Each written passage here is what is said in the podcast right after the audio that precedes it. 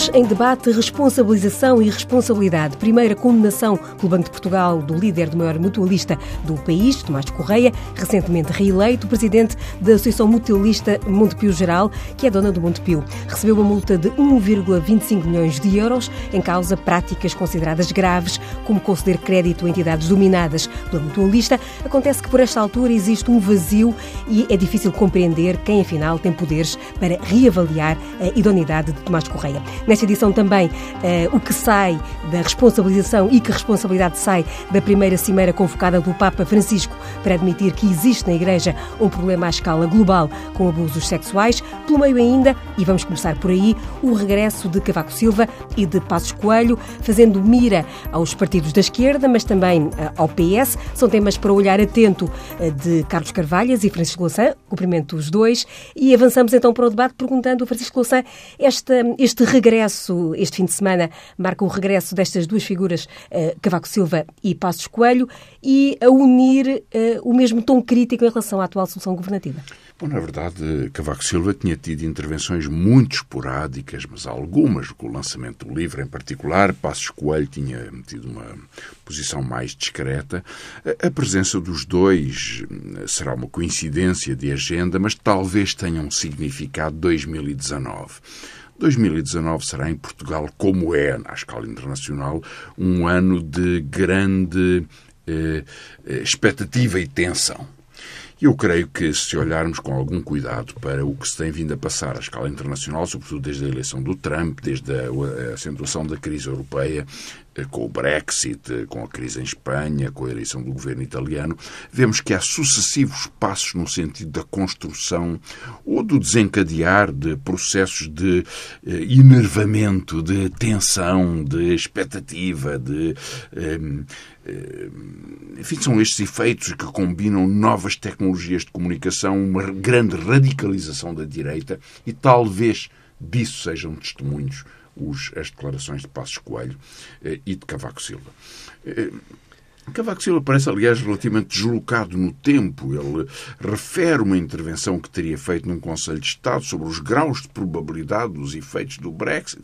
Então, tudo isto é um pouco lamentável, porque eh, o que se pode discutir, aliás, o que se deve discutir, é que significado é que o Brexit tem como resultado democrático e como resultado institucional, porque, na verdade, hoje quem se queixa do Brexit são instituições europeias que promoveram o referendo do Brexit para ajustar contas dentro do Partido Conservador Britânico. Foi um tiro eh, que saiu pela culatra, como se diz em, em linguagem comum, eh, mas, eh, na verdade, foi o establishment da União Europeia que acabou por promover esta espécie de jogo político de, de altíssima intensidade e de desastre para a União Europeia, de, que, que mostra a sua incapacidade de negociar, a sua pouca vontade de negociar e do outro lado, do lado do governo da senhora May, mais ou menos o mesmo. E, portanto, a Cavaco Silva soma algumas observações relativamente eh, banalizantes sobre esta questão, quando, com a sua experiência, deveria ter uma visão, pelo menos, mais atenta a este fenómeno. Passos Coelho é outra natureza, é outra água. Passos Coelho vem eh, ajustando contas consigo próprio, vem revendo a sua, o seu discurso sobre o empobrecimento, revendo o seu discurso sobre os cortes, atribuindo-os agora a eito eh, a este novo governo, como se tivesse havido cortes na educação e, e na saúde. Houve uma modesta recuperação dos cortes que ele acentuou quando queria perseguir salários e perseguir pensões como uma forma de reajuste económico.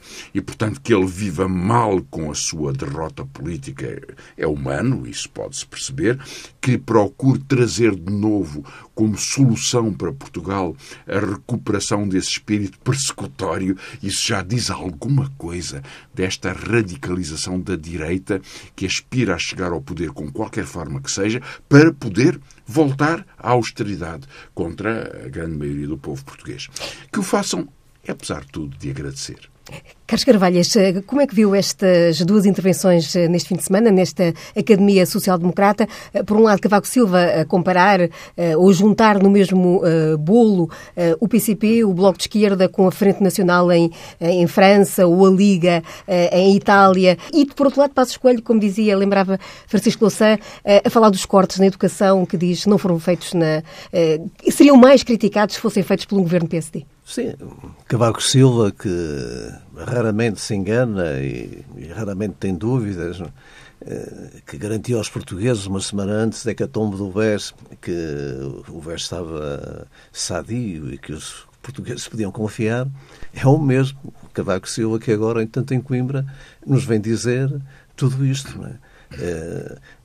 Eh, Bom, eh, os partidos que têm uma visão crítica sobre o euro não precisam andar todos os dias, não mudaram de opinião. Depois o Cavaco Silva, o que é que julgam? Será que os acontecimentos sociais em França, os, os coletes eh, amarelos, o, os, problemas da, da subida da extrema-direita em França, em Itália, em vários países, as dificuldades económicas e sociais não são resultado também do euro? Essas contradições não têm nada a ver com, com, a, com essa moeda, com o euro. Uh, será que o Cavaco Silva desconhece que Portugal, desde que entrou para o euro até hoje, tem um crescimento médio do PIB de cerca de meio por cento? Significa estagnação. Uh, isto nada tem a ver. Portanto, isto não é um problema. Depois, uh, Cavaco Silva disse mais. Disse que, uh, aí procurando atingir este governo, uh, disse nós corríamos o risco de vir a ser a lanterna vermelha. Mas não foi o, o, Cavaco Silva que nos anos 90 uh, e depois com o euro disse que Portugal estava no pelotão da frente. Várias vezes estava.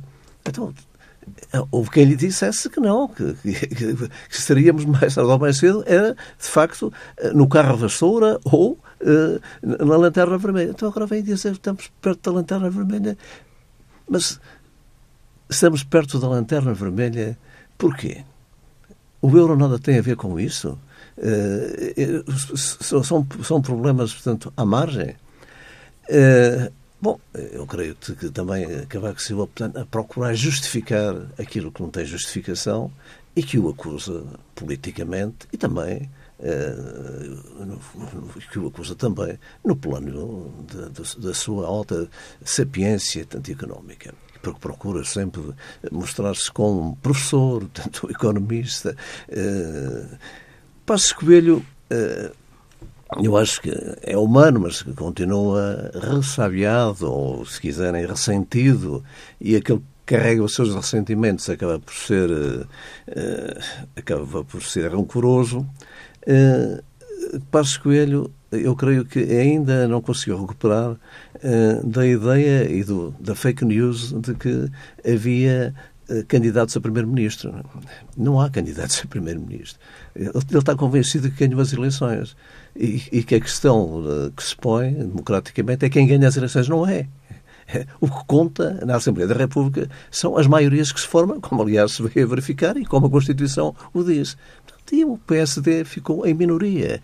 E, depois, quando vem falar dos cortes, portanto, o Louçã já, portanto, já disse, não vou repetir, mas uh, falamos em cortes, lembramos todos os cortes que foram feitos é? nos salários, nas pensões, uh, as, as, privatizações uh, que ainda hoje estamos a ver, as magníficas privatizações dos Correios ou dos aeroportos. Não é? ele, ele é o primeiro-ministro do enorme aumento de impostos, não é? do, do seu ministro das Finanças. Colossal, não é? é, colossal, do colossal aumento de impostos impostos. E, e, e, e também da, da, da ministra, trouxe, da, da, da ministra de SWOPs, não é? Já que trouxe o ministro das Finanças aqui à, à, conversa, aproveito para lançar mais uma, uma deixa que tem a ver com declarações feitas este fim de semana pelo atual ministro das Finanças, uh, Mário Centeno, mais uma vez afirmando que uh, não existe margem de manobra para, uh, para, para para as negociações que estão em cima da mesa. Uh, ontem mesmo os professores voltaram a, conversar com o governo, até agora sem, sem grande resultado. Os enfermeiros também eh, poderão juntar-se a essa, a essa nova ronda negocial. Uh, mas como negociar, Francisco Louçã, se não existe margem de manobra uh, desta forma que Mário Centeno expôs? Bem, a declaração de Mário Centeno é uma declaração um pouco por interposta pessoa. E, portanto, nós devemos tratá-la com algum cuidado. É um recado. Mas é um recado logo no dia seguinte ao Governo ter admitido que reabria negociações com os sindicatos dos enfermeiros, faz muito bem, e com os sindicatos dos professores, faz bem e é obrigado a isso. O Governo teve, nos dois casos, uma, uma teimosia excessiva, já há muito tempo que devia ter corrigido e aceita a reivindicação das carreiras da enfermagem, porque é justificado que pessoas qualificadas com uma especialidade tenham um grau de especialidade. Devia tê-lo feito, fê-lo tarde e fê-lo depois em condições de negociação incompleta. O que eh, abriu via eh, dois erros, não é? Uma, uma greve eh, desenvolvida um pouco à margem do, do, do centro, do, do essencial do sindicato, do sindicato mais representativo, e que se media pelo número de cirurgias adiadas, o que evidentemente cria uma tensão muito grande e uma grande desconfiança da opinião pública, eh, percebe-se porquê, eh, mas o governo quis responder a isto com algum autoritarismo, uma requisição civil e outras formas até de insinuar limitações ao direito de greve que são sempre muito perigosas e que não, não devem ser aceitas. Depois de tudo isto, aceitou abrir a negociação. Isso era um bom sinal. E vem imediatamente o Ministro das Finanças dizer que não, embora não dê cara por essa declaração. Eu acho que isto não se pode fazer assim. O governo deve fazer negociações. Nas negociações, porventura, não pode aceitar todas as reivindicações, deve explicitar um caminho de convergência, tem a obrigação de o fazer, porque o Serviço Nacional de Saúde deve ser protegido protegido de todo o tipo de agressões por parte da, da, da medicina privada, por parte de interesses especiais e deve mobilizar os seus, um, eh, os seus profissionais. Os enfermeiros são importantíssimos, os médicos são importantíssimos, os técnicos da superior de diagnóstica e terapêutica, todos eles. O mesmo diria sobre os professores, porque não se pode reabrir uma negociação e o Primeiro-Ministro vir dizer, ontem creio eu, que eh, está muito pessimista sobre uma negociação que praticamente não começou. Não pode ser. Portanto, o Governo tem aqui uma opção que é fazer uma negociação consistente para trazer soluções, mesmo que sejam planos de eh, eh, aproximação com as reivindicações sindicais ao longo de vários anos, como os sindicatos, por dentro, uma coisa faseada. pedir. Claro, pode, pode haver uma solução desse tipo, há vários tipos de soluções possíveis, aliás, mas com, com imaginação, com solidez e com consistência pode-se chegar a essa convergência, ou pode fingir. E se estiver a fingir, faz muito mal porque eu creio que o país está cansado. Acho que os trabalhadores, em particular, mas acho que estamos todos cansados de uma negociação que não avança nem atrás, as reuniões estão a fingir. Não se finge em coisas tão importantes como a educação e a saúde. E, portanto, se o governo, depois de ter paralisado estes processos, deu sinal que ia reabrir a negociação, deve fazê-lo mesmo, de boa fé, com propostas novas, com ideias novas e procurando chegar a soluções. E o país vai exigir que haja soluções porque são os nossos hospitais e as nossas escolas. Acredita, Carlos Carvalhas, no regresso uh, eficaz à mesa das negociações ou, ou que esta, uh, este regresso às negociações agora uh, definido pelo Governo, ou este braço que é estendido, será apenas para ganhar tempo? Como é que lê? Não, não, posso, não tenho certeza de nada, mas uh, estou de acordo em que uh, é de facto necessário negociar e negociar com seriedade. Não, não estamos agora a negociar ou para ganhar tempo ou eh, para conceder eh, aqui ali qualquer coisa para parecer à opinião pública de que foram os sindicatos e não o governo que não deu o passo suficiente. Portanto, essa é uma questão que eu considero extremamente importante.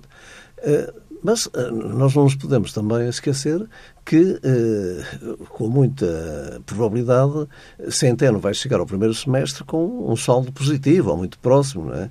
Eh, e vai ter os aplausos da União Europeia, da, Paris, da parisitocracia europeia toda, vai, vai aplaudir. Bom, mas quer dizer, essa é uma questão que, o Partido Socialista, mais tarde ou mais cedo, tem que enfrentar.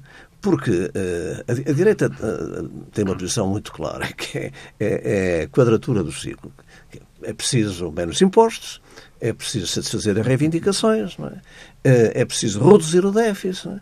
é? preciso cumprir o que estipula portanto, o, o Tratado Orçamental e, e, o Pacto de Estabilidade.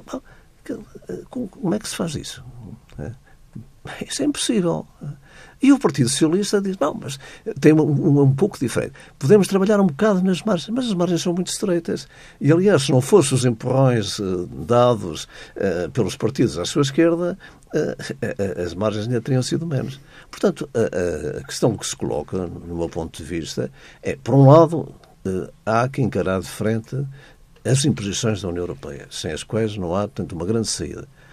Por outro, é necessário, agora, em relação a estas questões concretas, dar uma resposta. E dar uma resposta uh, aos sindicatos que estão a negociar de boa fé, que apresentam propostas uh, que são justas, tendo em atenção a defesa uh, do Serviço Nacional de Saúde, de todas as ofensivas e de todos aqueles que, cobrindo-se de sindicatos, não é? cobrindo-se de, de, ordens, é? uh, no fundo, não se sabe bem se estão a defender os, os, os seus trabalhadores ou se estão a defender outros interesses do meu ponto de vista, a defender outros interesses. É, é, pergunto aos dois para fechar este, este, capítulo, se é ano eleitoral, é, hum, é possível que se arraste mais esta, esta, situação e a quem aqui se pode penalizar eventualmente se uh, o governo, neste caso o Partido Socialista, ou se as, uh, as classes que estão em, é, é, em, é em muito, Isso é uma pergunta que conduz a uma resposta muito difícil, que é uma antecipação do que possa acontecer, isso eu não, não sei.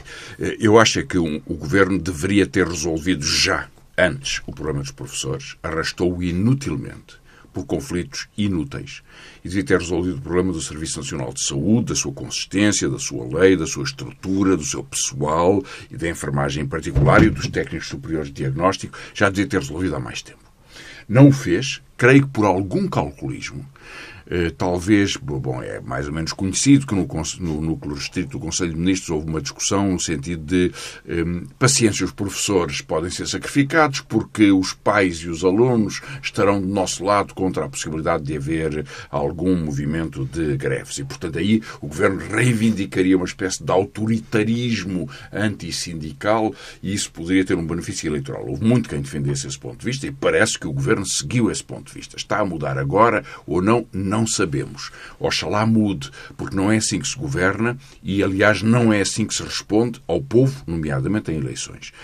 Creio que eh, desgastar eh, eh, as escolas ou desgastar o Serviço Nacional de Saúde por uma estratégia política ou eleitoral é eh, errado. Totalmente errado. Um governo não procede assim não deve proceder assim.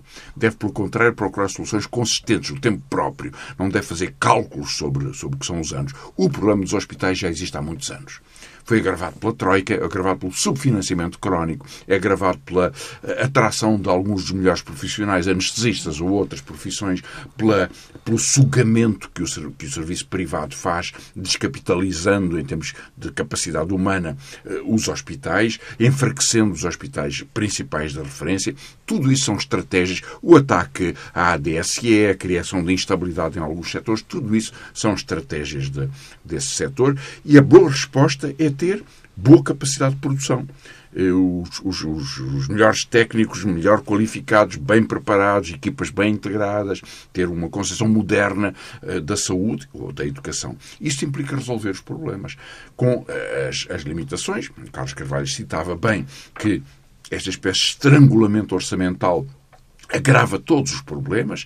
É claro que seria preciso sempre ter uma estratégia orçamental, uma boa estratégia orçamental de esquerda que é expansiva para a criação de emprego e para a melhoria das qualificações ou dos serviços. Eh, tem ela própria também limitações no que pode fazer, mas o que quer é resolver problemas. O que quer é avançar e solidificar aquilo que são pilares essenciais. Nós não podemos conceber uma democracia sem um hospital que tenha uh, um bom serviço de atendimento uh, aos, uh, às pessoas que têm cuidados continuados, ou às pessoas que têm uma, uma epidemia de gripe, ou aos diabéticos que têm uma doença crónica, ou outras, outras pessoas que precisam. Nós queremos para quem precise esse bom serviço. E um governo que faz calculismo sobre isso, se o estiver a fazer, é um erro grave, como quer que o justifique. Depois há muitas na campanha eleitoral, mas no fim das contas, o que verdadeiramente pesa é que as pessoas possam viver melhor e ter confiança no seu serviço público. Carlos Carvalho, acredita que esta, esta luta em ano eleitoral vai chegar a bom porto e pergunto se não chegar, quem é que eh, será de responsabilizar? Não, não posso antecipar porque depende naturalmente de como o governo reagir em relação a, e os sindicatos reagirem em relação às negociações que se vão seguir. Eh, uma desejo é que se chegue a bom porto, que haja um compromisso e, e que se ultrapasse tanto esta, estas questões que estão uh, hoje em diferendo e em disputa. Agora, tanto, há valores que são aqui importantíssimos. E os valores do, Serviço Nacional de Saúde é uma questão central para a democracia. E, nós sabemos que, em todos estes anos, o que foi feito para minar o Serviço Nacional de Saúde, a concessão de um Serviço Nacional de Saúde para os pobrezinhos, com o mínimo dos mínimos, e passar depois uh, para os privados uh, tudo aquilo que era rentável portanto, e, e, e, que dá dinheiro, transformando portanto, o Serviço Nacional de Saúde num negócio, pura e simplesmente num negócio, uh, pura e simples. Portanto, ora, esta Constituição é inaceitável. Aliás, o PSD uh, ainda, não, ainda não era do tempo do, do, uh, do Louçã, mas teve um deputado, capaz de se lembrar, eh, que chegou a dizer portanto, que quem quer saúde, que a pague. Este continua a ser o lema. Quem quer saúde, que a pague.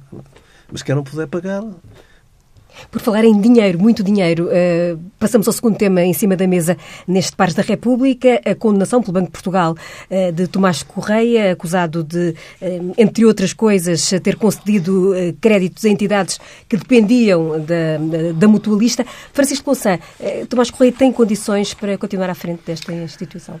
Eu creio que Tomás Correia devia ter tido até a prudência de não se candidatar. Ele já está na, na presidência da Associação Mutualista, que agora que já deixou, eh, perdão, que continua, e também do banco que isso deixou, foi substituído por uma equipa com outras características, que tenta, aliás, salvar o banco, eh, mas está, está há demasiado tempo. Manter aquele poder na Associação parece-me excessivo, sobretudo porque estes casos já havia acusações, agora houve uma condenação, certamente que ele pode contestar, mas houve uma condenação por parte do, do Banco de Portugal. Há uma discussão isótopa esotérica aqui, que é saber quem regula uma associação mutualista. Se é o Ministério da Segurança Social e do Trabalho, solução seria estranha, mas ou se é o, seguro, o, o, regulador dos seguros, ou quem é, mas numa coisa, é, uma coisa é evidente, as operações bancárias de crédito e de liberação de risco são tutela também do Banco de Portugal. E o Banco de Portugal, com bastante atraso, isto reporta operações que começaram há 10 anos, há mais de 10 anos, e que terminaram em 2014 ou 2015, eh, eh, no essencial, algumas até antes, eh, o, Banco de Portugal, uns anos depois, vem impor uma multa sobre práticas bancárias erradas ou de favorecimento, que é ser verdade o que descrevem, não só, aliás, era um padrão geral no sistema bancário, mas, mas é um padrão errado, porque é de manipulação de contas e de, eh, de enganar, no fundo, os mutualistas, e isso não, não pode ser aceito. Há ali 400 mil pessoas que têm os seus depósitos e que fazem parte da associação, que merecem muito respeito e muito cuidado. E cujos, cujos créditos ou cujas, cujas operações de compra imobiliária devem ser muito tranquilas e muito seguras e muito certas. Não deve haver incerteza para essas pessoas e, portanto, que, que o Montepio se estabilize eh, com uma boa gestão sem problemas deste tipo é muito vantajoso.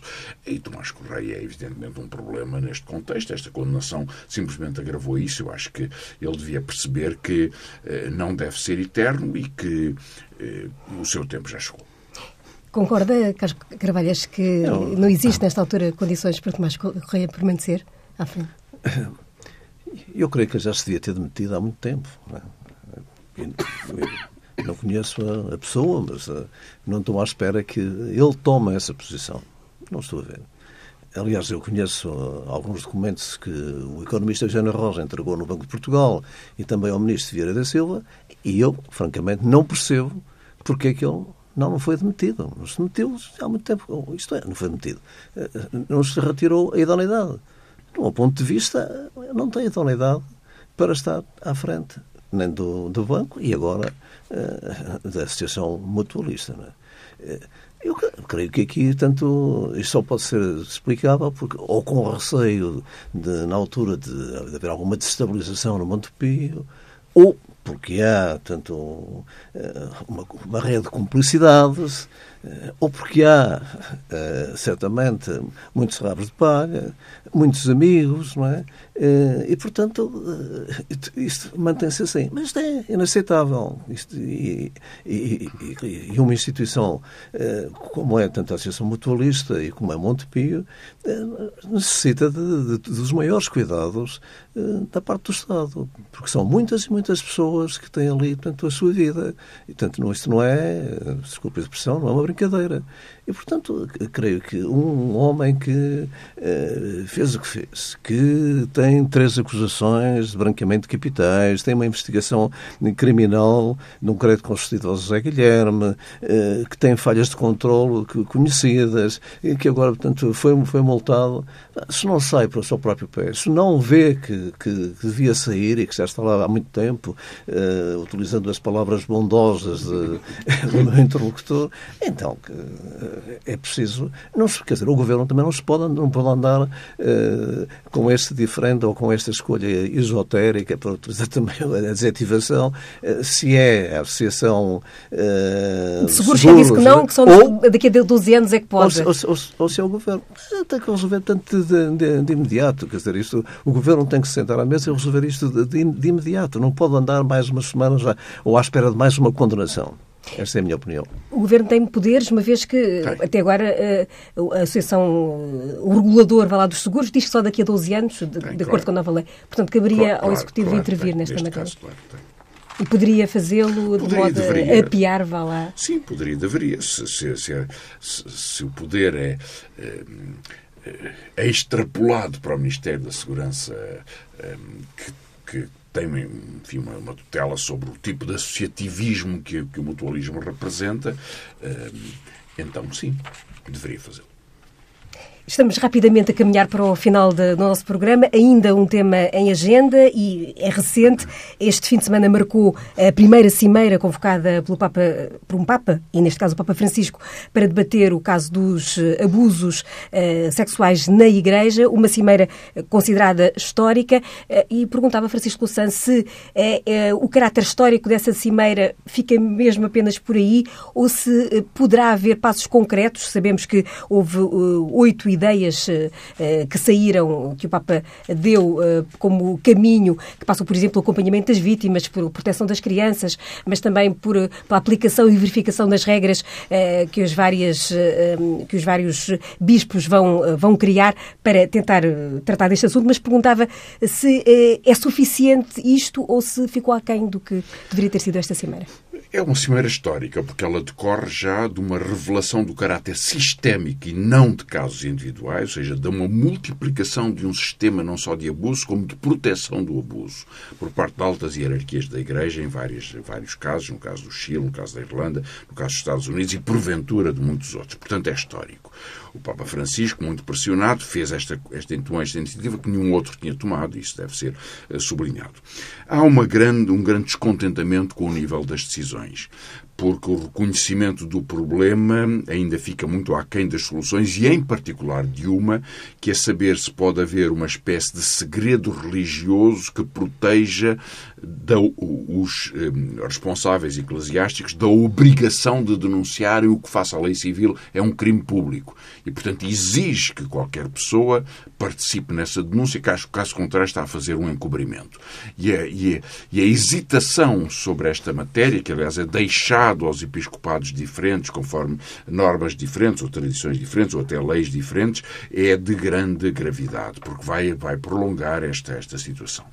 E acontece ainda que a Igreja tem, tem discutido este crime, mas tem a Igreja Católica, mas tem uma grande dificuldade em enfrentar os paradoxos que construiu ao longo da sua história, que é pelo facto de ter construído um sistema de celibato e um discurso sobre a abstinência sexual eh, por parte dos seus dignatários, eh, quando evidentemente as pulsões sexuais e a vida normal das pessoas leva-as a procurarem, a terem, terem desejo, a procurarem ter, ter uma vida sexual, sendo depois protegidas algumas instituições em que há um enorme poder destes eclesiásticos sobre as crianças em particular, que são que são adolescentes, que são, que são os, os, uh, os seminários, onde se verificou uma grande parte das práticas continuadas destes crimes, acrescentando ainda a normalidade, que é que, por causa do, do seu conceito sobre a sociedade, a Igreja Católica induziu no, no, nos seus padres, ou numa parte dos seus padres, certamente alguns não verão assim,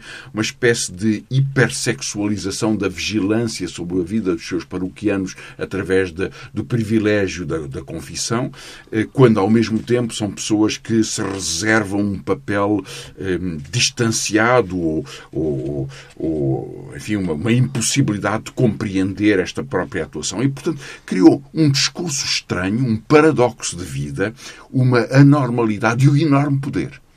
E eu acho que este poder eh, foi exercido de uma forma que não se pode dizer que há particularmente naquele setor da sociedade muitas pessoas que são eh, criminosos sexuais, mas houve, obviamente, um sistema que protegeu aqueles que existiam ou que permitiu que surgissem atitudes que se tornaram criminosas, e isso tem que ver com práticas da Igreja, tem que ver com a forma como a Igreja funcionou ao longo do tempo, e acho que é profundamente errado que não seja eh, tratado com o cuidado que a Igreja eh, Católica deveria ser obrigada, se quer voltar a ser uma instituição respeitada pelo seu próprio mérito da opinião, da religião, dos cultos, que evidentemente faz parte da sua liberdade e faz parte da sociedade. Carlos Carvalho, como é que viu o resultado que saiu desta Cimeira do Vaticano no último fim de semana? Bom, eu não queria avançar muito na apreciação da, da Igreja como instituição, eh, mas creio que eh, o essencial que disse Louçã eh, compartilho. E, de facto, entendo que questões centrais como o celibato, eh, a concepção da, da mulher como um ente subordinado, menor, que se mantém, eh, a questão do dogma da castidade, o não debate dos temas da sexualidade nos seminários. Se não se der resposta a isto, creio que dificilmente se ultrapassará os problemas uh, com que a Igreja foi confrontada. E uh, pode, uh, naturalmente, dar alguns passos e ficar muito mais consciencializado, quer na opinião pública, quer na própria instituição Igreja, mas não dá resposta às questões centrais. Admito que o Papa Francisco tenha tido dificuldades, portanto, ele está... Sabe-se ele, desde, que, esta ele desde que publicou, a, sobretudo, a, a encíclica Laudo Si, não é? portanto, conhecida como a, encíclica ecológica a, da Casa Comum, em que condena, como é sabido, o capitalismo financeiro e, e, e procura que se faça uma abordagem uh, ecológica social. Não é? Teve, a partir daí, a crítica de, dos grandes meios do poder, tanto do poder financeiro, do poder mediático, e, portanto, é um Papa mal visto, e, inclusive pelos seus próprios pares. É? E, portanto, mesmo também nesta questão, creio que terá bastantes dificuldades, e não sei qual, não conheço a relação de forças que existe no Vaticano, uh, por dar bem, tanto uh, aqueles uh, que, que me veem fora e que naturalmente estou a introduzir introduzir portanto, uma concepção de relação de forças eh, dentro da instituição da Igreja, mas é assim que eu vejo e, portanto, não sei se na relação de forças que o Papa terá, se poderia eh, ir mais longe. Se poderia, é pena.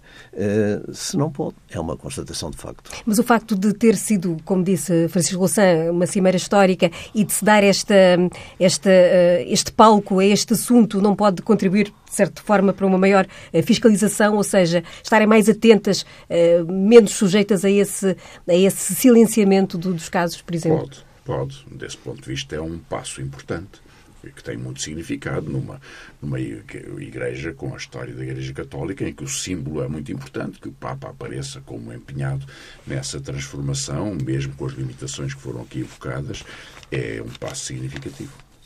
Carlos Carvalhas acredita também que pode ser um novo, um novo rumo para a Igreja ou um virar de página ou ainda mantém incógnitas sobre esta... Mantenho as minhas incógnitas, mas como disse, eh, uma questão que foi central eh, na opinião pública, no debate dentro da Igreja, eh, com a repercussão que teve e que está a ter, é naturalmente que isto vai obrigar também a uma certa consciencialização interna e também a um, a um despertar de, de, de atenções e de reflexão também sobre o tema. Que penso que é um passo que se dá, no ponto de vista positivo, mas uh, desconheço, uh, não, não, não tenho conhecimento suficiente para ter tanto uma opinião mais uh, sólida.